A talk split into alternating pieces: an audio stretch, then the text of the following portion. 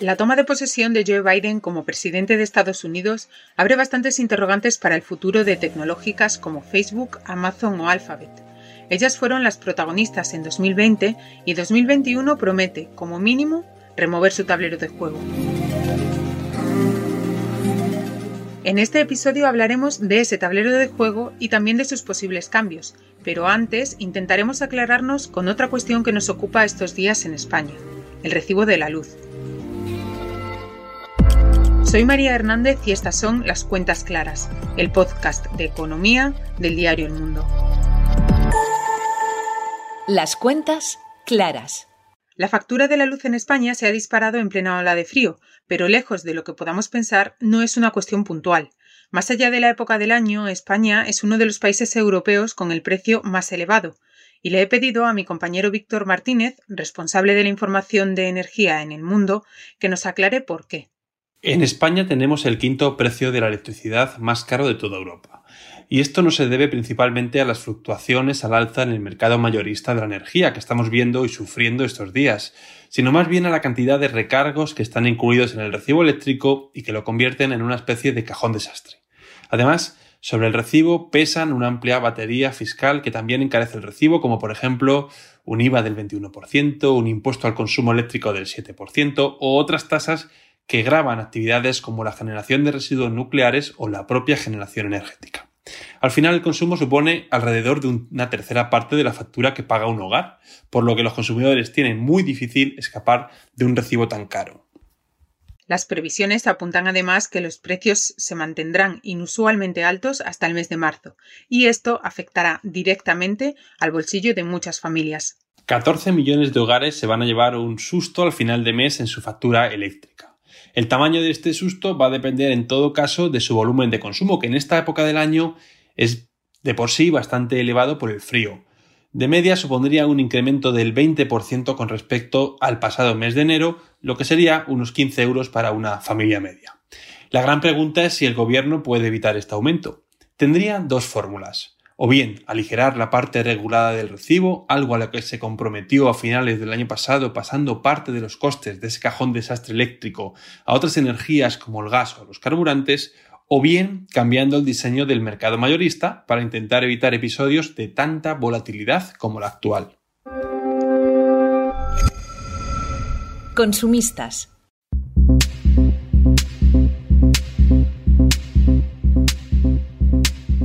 Y de un tema complejo nos vamos a otro no menos complicado. Si el poder de gigantes como Amazon, Google o Facebook ya era grande antes del coronavirus, la pandemia no ha hecho más que afianzarlo. El trabajo, el comercio, las clases, todo se ha vuelto digital y los dominios de estas compañías han crecido tanto que gobiernos y ciudadanos han activado las alarmas. Países como Estados Unidos o regiones como la Unión Europea han puesto en marcha iniciativas para limitar el poder de estas empresas e incluso para dividirlas. Y para entender un poco mejor en qué punto se encuentran esos procesos y qué consecuencias pueden tener, he llamado a Ángel Jiménez de Luis, periodista especializado en tecnología y colaborador del Mundo. Haces bien en usar el plural porque hablamos de cuatro compañías y también de varios organismos y varias agencias que están investigándolas. ¿no? Tenemos de entrada las cuatro que todo el mundo se imagina. Alphabet, que todos la conocemos como Google, Apple, Amazon y Facebook.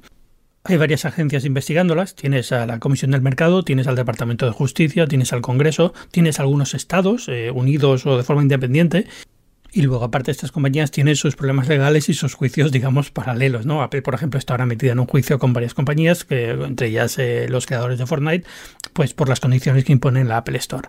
Pero digamos que la Comisión del Mercado, el Departamento de Justicia y el Congreso son los grandes organismos que están un poco luchando contra estas eh, tecnológicas. Ahora mismo hay solo dos causas que estén en marcha se está buscando información de todas ellas, se está considerando emprender acciones contra todas ellas, pero que estén en marcha solamente hay dos.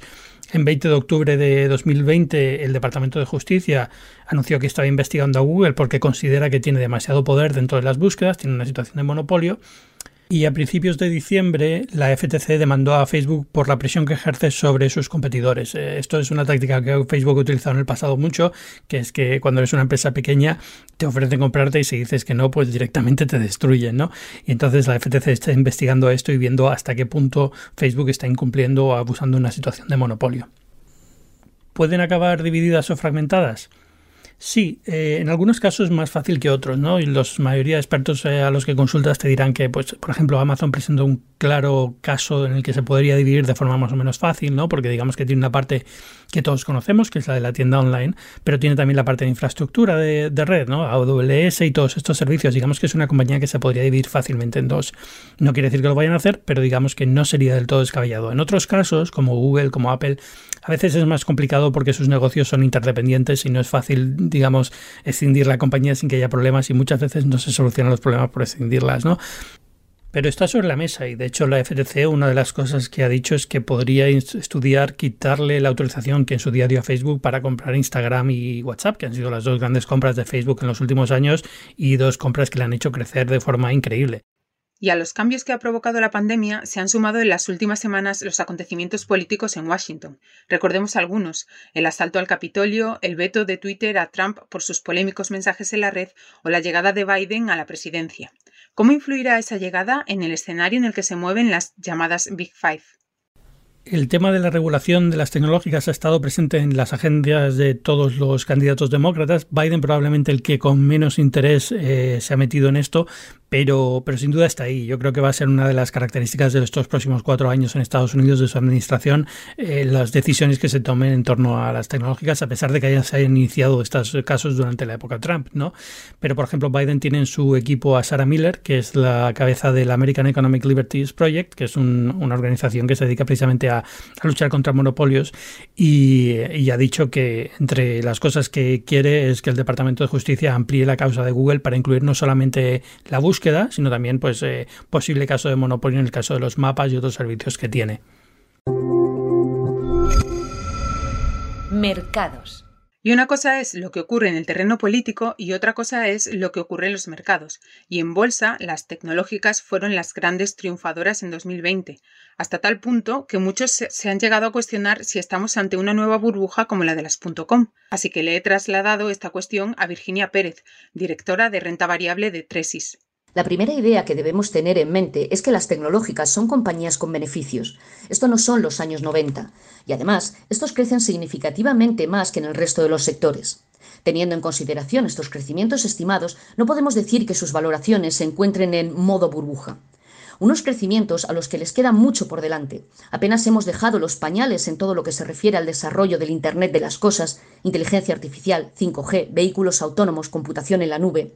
Incluso aunque pudiéramos afirmar que algunas compañías no están baratas, también deberíamos decir que son jugadores imprescindibles en el mundo actual. Por poner cifras al último año, las acciones de Amazon se revalorizaron en torno a un 70% y las de Netflix más de un 60%. El consenso general coincide en que el sector de la tecnología sigue ofreciendo márgenes de crecimiento, pero eso sí, recomiendan ser cautelosos porque no todo vale. La tendencia a la digitalización continuará y, por tanto, la demanda de centros de datos en la nube, virtualización de infraestructuras, automatización de los flujos de trabajo, plataformas y soluciones en la nube. Pensamos en Microsoft, Ring Central, DocuSign. A medida que avanza la tecnología, también lo hacen aquellos que buscan las vulnerabilidades de la red y aquí entran en juego las compañías de ciberseguridad y protección de datos, Zscaler, por ejemplo. La tecnología alcanza todas las dimensiones. Podríamos hablar de telemedicina con Teladoc, videojuegos con Activision Blizzard. El área de semiconductores ha de tener especial protagonismo en nuestras carteras. Puede ser a través de la tecnología litográfica con fuertes barreras de entrada de ASML, también Synopsys, Nvidia, Taiwan Semiconductores o Applied Materials.